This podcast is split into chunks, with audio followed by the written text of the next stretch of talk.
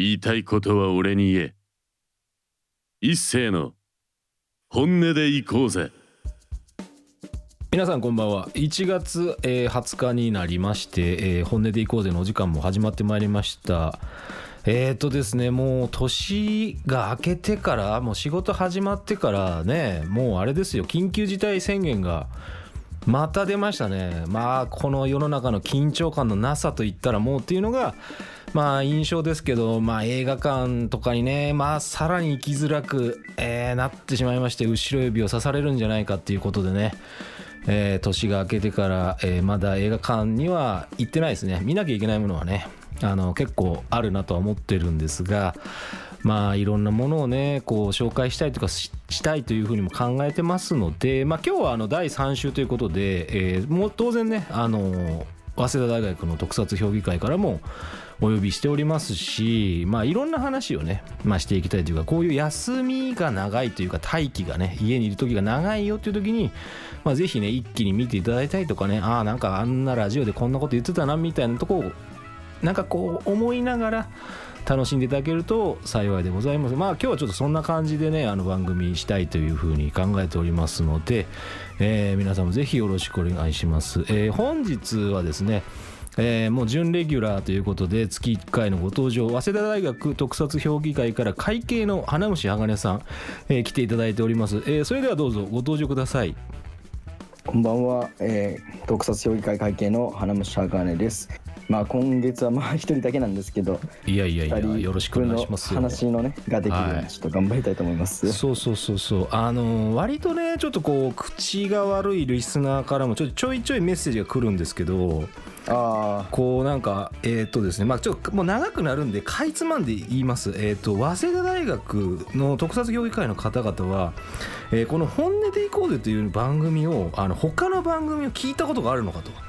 あの自分たちの番組しか聞いたことがないんじゃないかみたいなことを あの言ってくる人がいるんでちょっと内容はねまたちょっと別の時に触れようかなと思ってるんで今日はあまりこう深くあの時間がもったいないんで深くは紹介しませんけどあのそういうあの口の悪い、えーお便りをいただいてることもありますので、まあ、他の番組っていうかねまあ俺ね、まあ、毎週やってますけどどうだろうね俺はね正直聞かなくてもいいと思ってるんだね。別に、まあ、別にいいんじゃねえのっていう感じでラジオってほら別にまあそんなもんだぐらいの感じなんで別に、ね、いやでも YouTube に上がってるやつはたまにそうそうそうそう。だからたまにさなんかこうあなんか面白そうだなとかなんか興味ありそうだなって時に聞いてくれりゃいいんであのあ俺,、はいまあ、俺も結構口が悪いんでねあの、まあ、全員にねあのこの早稲田大学特撮評議会のメンバーに、まあ、アカウントをね10個ぐらい作ってあのチャンネル登録しとけとかそういうことは言わないから。あの聞かなくてもいいからあのそれそういうことやっとけとかそういうことも言わないしあのね、まあ、自由にねあの好きにやってほしいなというふうにはあの思ってますのであの強制はしません気が向いた時に聞いてくださいまず1個目のですねテーマは、まあ、私が早稲田大学の特撮評議会を、えー知るきっかけとなったですね、まあ、まあ無事完結しましたけどもウルトラマン Z をねあのちょっと感想も含めて一緒にお話をしたいなというふうに、えー考えておりますので、えー花虫さんあの早稲田大学特撮評議会といえばあのネオ書房のね桐堂市利作さんとやってる特撮放課後のあの最速レビュー集ですけどもあれにも出てらっしゃいましたがどうですか？最後まで終わって感慨ひとしおという感じでございますか？そうですね。昨年の12月に完結したわけですけど、はい。まああの僕はあまりその、まあ、世代ということもあるんですけどウルトラマンがその子供の時にはちょうどやってなかった世代なんです、まあそうだよねそれでまあそうですね。どっちかっていうとやっぱり東映特撮、まあ、スーパー戦隊とかうん。仮面ライダーにハマって、まあ大学でうん。特撮評議会っていうのに入って、まあいろいろうんウルトラマンとかも見てるわけなんですけど、うんうん。自分でそのリアルタイムで自主的に初めて見たウルトラマンっていうのがウルトラマン Z だったんで、はいはいはいはいまあ、それがこう最後まで完結したっていうのはすごい何かまあその初めての 体験かなって思います。そうだね。俺もねだあの子供の頃ウルトラマンの再放送とかですねあの、まあ、今でいう金曜ロードショーなんかにあの総集編なんかが結構あのかかってたんですけどまあ確かにあの再放送で見てるんですよ。ウルトラマン太郎とかウルトラマンエースとかウルトラマン80とか見てるんですけど平成に入ってからのウルトラマンをあの自分の意思で見た覚えが一切ない。ただウルトラマン Z はあのたまたま YouTube で、まあ、それで一回見た時にあなんかすげえ面白いなと思って、まあ、ついつい、まあ、見てたらあのなんか便乗企画なんか知らないけど特撮放課後最速レビューみたいなね、まあ、さんは知ってたんで あのネオ処方で桐吉さんが今オーナーさん、まあ、お店やられてるっていうのは知ってたんで、まあ、さんはね他の特撮とかあのあのまあ、本田一郎さんの本とか書かれてますし、まあ、そういうところでは僕らはあの、まあ、そういうわ知ってる人間からしてみれば著名な方だったんで、まあ、いつかお会いしに行きたいなというのもあってまあネオ処方にね足を運ぶきっかけにもなりましたので、まあ、ぜひね特撮評議会の方々もまあラジオに出てほしいという誘うきっかけになった作品なんで、まあ、それで「ウルトラマン Z」最後までねちゃんと僕も見れたんで、まあ、面白かったしなんかそこがすごく感慨深いですねやっぱ僕も。ちゃんと見たっていうのもありますしね。ああなんか結構面白かったなと思って。おすすめどころいっぱいあるなというふうに思いましたよやっぱり。まああの Z はまあいろいろロボットとか出てくるじゃないですか、はい。まあ、特空機ってやつですけど。そうですね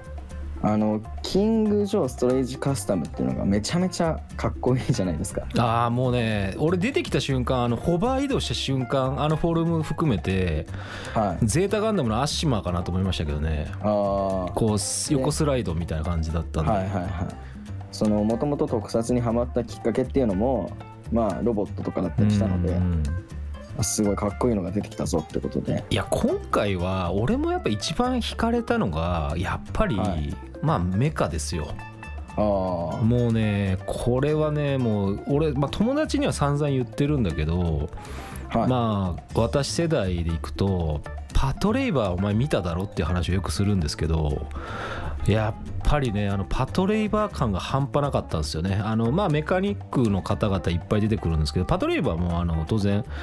あの名物、えーメカニックのねあの班長というかあの、まあ、メカニック一番偉い人パトレイバーの方が榊さんなんですけど、まあ、その榊さんとやっぱりその Z に出てくる、まあ、あの整備班長がもうものすごく、えーリンクしましたねやっぱあの厳しさというかねプロあの本当プロフェッショナルな感じが、まあ、非常に良かったですよ。そうですね最終回まあ言言っちゃうとはいはいはい。でもしっかりお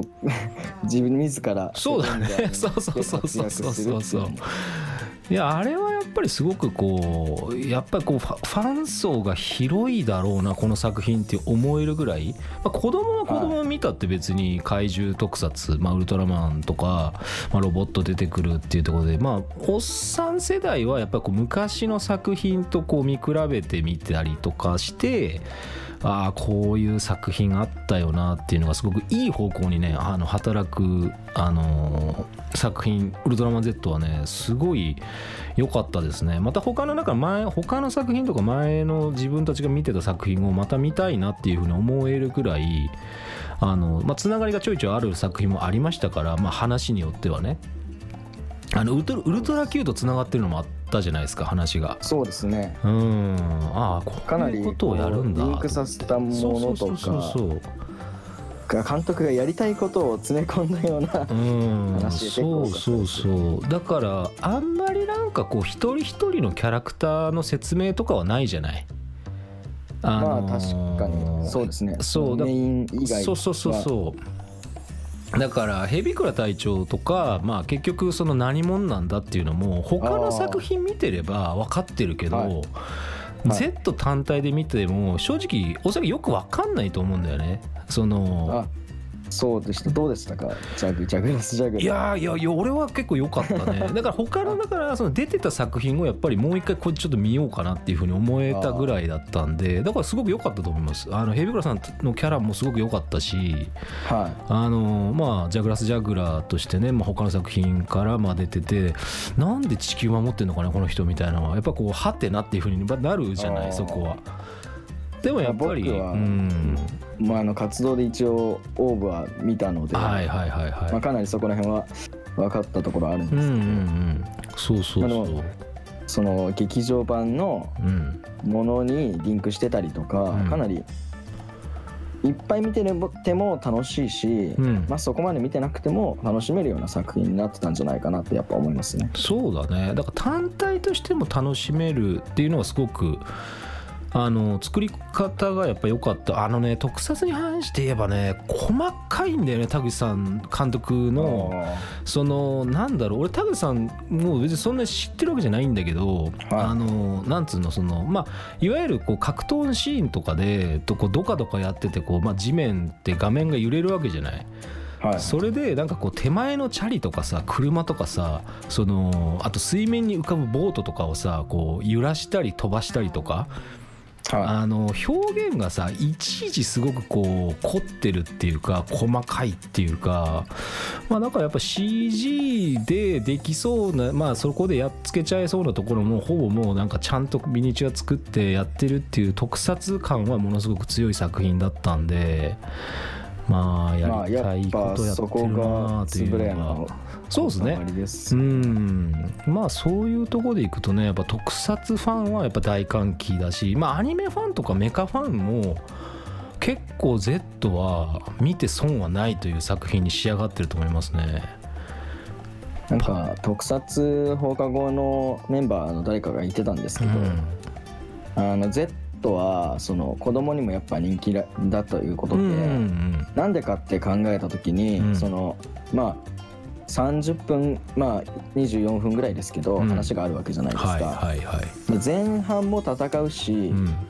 後半もしっかりその兄弟特撮そうでそうそうそう戦うっていう。のがその子供にも見やすいんじゃないかっていうことはそうね。深いなそうだからキャラクターの説明とか深掘りはほそんなにはできないけどもうひたすらそのなんだろうテンポよくもう初っ端からあのもういきなりウルトラマン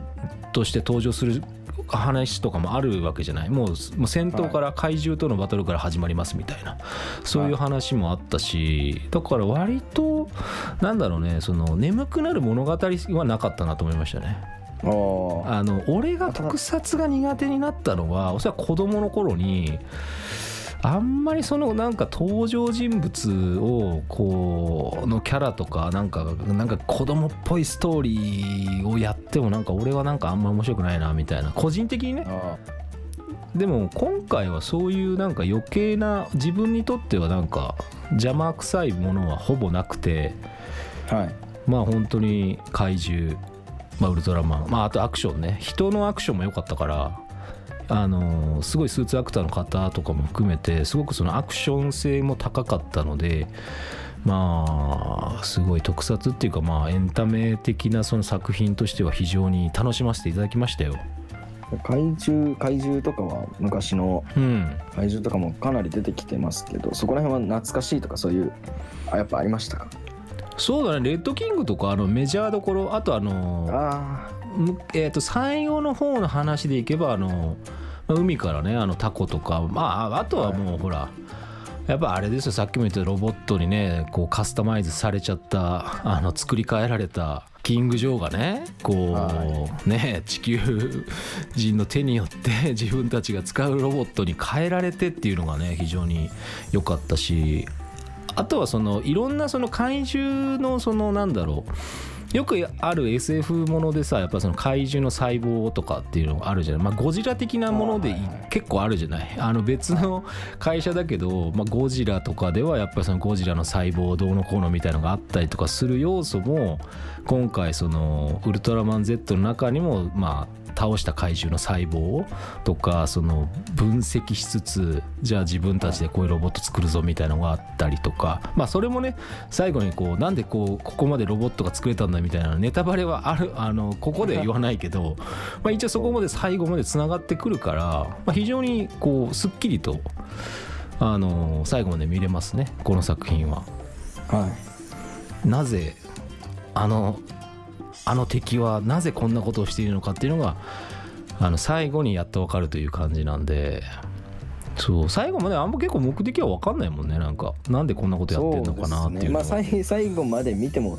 ななんかって感じではありますけど、うん。まあさそこは考察のしどころって感じそうそうそうそうそうそう。だから別にそんなに深い意味はないけど、まあ、そういうやつがまあ外から来てたんだなっていうのがあるので、まあね、ぜひ皆さんね聞いていただいてる方はあの今ねあのあれですからネットフリックスで全話配信してますから。あのそうなんですか？そう。あの契約してればもう全部見れますからネットフリックスで全て見れますからあのぜひネットフリックス加入されてる方はねあの最初から見てみてください。あとはまあなんか面白いエピソードとかねこう出てきそうなのを、まあ、自分で拾って見てみるのもいいかなと思いますよ。その懐かしい昔のねあの、まあ、ウィキペディアますから。とかで怪怪獣がそうそうそうそうそうそうそう。そうそうそういうのも。楽しいと思います。はい、はであとはねあれじゃないですか。あのー忘れちゃいけない特撮放課後の最速レビューが全話分あるんだよね。1からはい。最後まで電話25まで、分あるんで毎回見たら。そうそうそうそう。なったら見ていただからこう何話1話を見たら1話の、えーレビューを、えー YouTube で見てあなるほどということでねあの皆さんその桐同士さんと特撮評議会のメンバーの方が入れ替わり立ち替わりね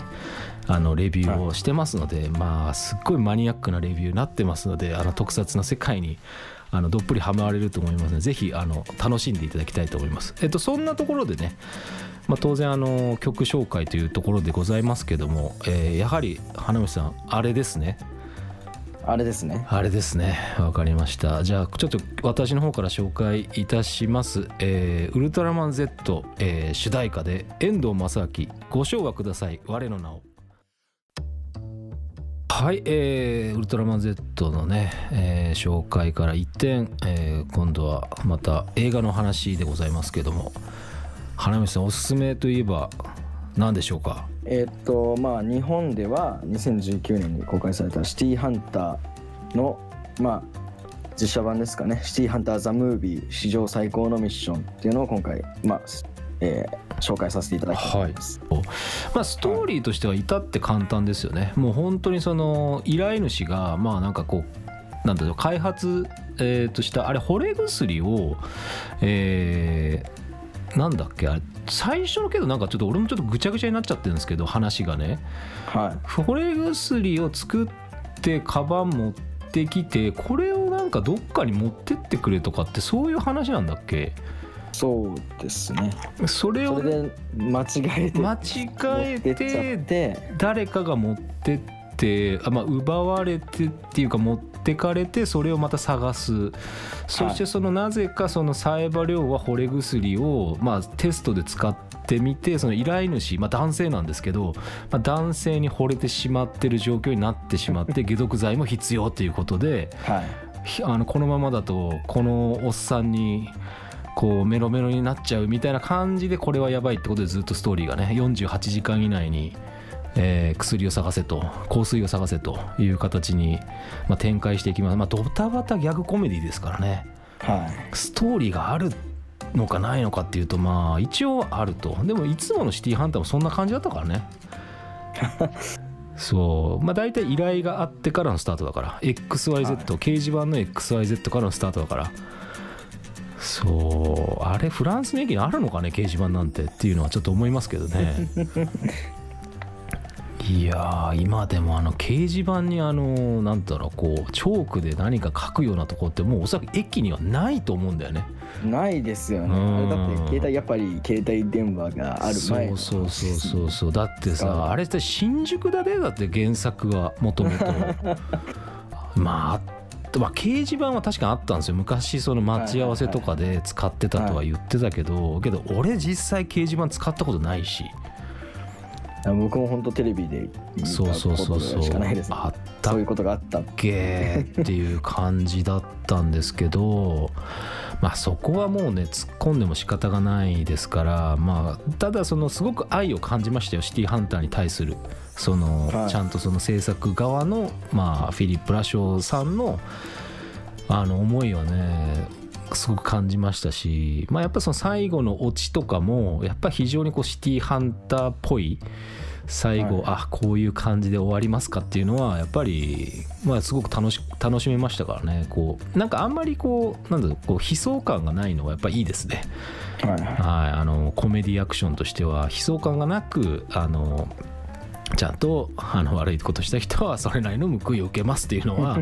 表現されてましたから非常にあの安心して楽しめる作品になってましたよ。うんあとなんか見どころとかってありますか？あの花虫さんからあの、ね見た時の。まあシティハンターまあ僕はまあたちょっと漫画で読んだりぐらいなんですけどはいはいはい。あのまあ他の特撮評議会のメンバーも、まあ、この映画を見ててその人はこう好きなんですねシティハンター。うんうんうんでそれでまあまあまあし原作を知ってる人からしてもこうシティハンターまあこの実写版シティハンターっていうのはまあ途中までは結構まあ下ネタとかギャグとか結構まああってきついんだけどっていう言ってたんですけど。ん。それでも最後まあ戦闘シーンというかアクションがあってそこです。そのそのそれまでのこう下ネタとかギャグっていうのがひっくり返ってはいはいはいはい。バンとかっこいいシーンになるっていうところにうん。本物のまあサイバー量を見たって言ってたんで、うん。もう原作をしまあ好きな人でもしっかり楽しめるそうだね、うん、ずっとなんかこうおちゃらけてたりとかしてるわけじゃなくていきなり真顔で、ま、あの真剣なセリフが出るからね。はい。そこはやっぱだからよく、まあ、原作もよく読んでる、まあ、アニメも見てるっていう感じはやっぱ伝わりましたねやっぱり。そうサイバリョウはもうなんだろう一瞬だけマジになるんで。はいはい。そうだからそこがねやっぱり今までのものを結構チャラにしちゃうんだよね。そのおちゃらけてた部分とかあのもう本当にもうへド変態の部分も割とチャラにしちゃうところがあるんで、まあ、すごくこうそうだね。まあ完成度は高いですね。やっぱり見てた人間から言っても完成度は高かったんでそうけなす要素はないですけどだからまあこういうのを見てなんかそのさっき言ったようにそのなんで日本人をそのフランス人がやるんだとか、まあ、そういう野暮なことは言わないようにって話ですよ。それ言ったらほらテルマエ・ロマエだってあのローマ人確かにも阿部寛がやったじゃんみたいな 日本人が結構みんなやったじゃんみたいなそんなもんだから映画なんてみたいな。はいはいそうあのし所詮はあの作り物なんだからそれをちゃんと楽しみましょうねっていうのがあのひ本当に強く感じる映画です。ただまあ楽しめる作りになってましたからあのすごくねあの楽しみました。はい、ということであの花虫さんから、えー曲紹介をお願いいたします。まあ吹き替え版のエンディングテーマ ATM ネットワークのゲットワールド聞いてください。えーあっという間に、えーお別れの時間がやってまいりました、えーこの番組ではお便りも募集しております、えーご意見、えー出演希望感想またはテーマ等お気軽に送ってください、えー宛先は、えーまあ、ミュージックバンカーでね検索して、えー番組一覧からあのリンクありますんでそこから送ってください。あのメールアドレスがめんどくさいのでもう言いません。あとツイッターのアカウントもえー本音でいこうぜ、えーで調べてください、えー YouTube とか、えー Spotify の方もねいろんなそのポッドキャストにあのアーカイブ残ってますのでぜひ、えーそっちでお見かけになった方はねあの聞いてみてください、えーというわけで、えー特撮評議会からの花虫あがねさん、えー告知等あればよろしくお願いします。えっと先ほども喋ったんですけど特撮放課後まあいろいろアーカイブアーカイブが残ってるのでまあ見てみてください。で、ね。これからまあうんまた2月とか「エヴァンゲリオン」とかそうだね。5月にはまあゴジラのアニメが始まったりはい。特撮関係かなりいろいろあるので、はい。また何か動きがあるかもしれないのでその時はまた告知させていただきたいと思います。そうだね。だから今もう特撮って言ってもまあ割とジャンルはもう問わずなんかね特撮要素があればもう特撮でもいいんじゃないかみたいな感じもあるんで、はい。俺もなんかエヴァはもう特撮だと思ってるから。あの楽しみにしてます、えーということであとはねあれですね「シン・ウルトラマンも」えー20 2021年ですかね。だからそこで行くと楽しみだなと思ってまいろいろ本すので当にいろいろはい。ゴジラ対コングとか。そうっすね。そうそうっす。まあということでねこの番組はまだまだあの続くと思いますので、えー頑張っていきたいということで、えー今週はここまででございます、えー私、えーパーソナリティ一世とえー特撮評議会会計の花道鋼。はいそれではまた来週。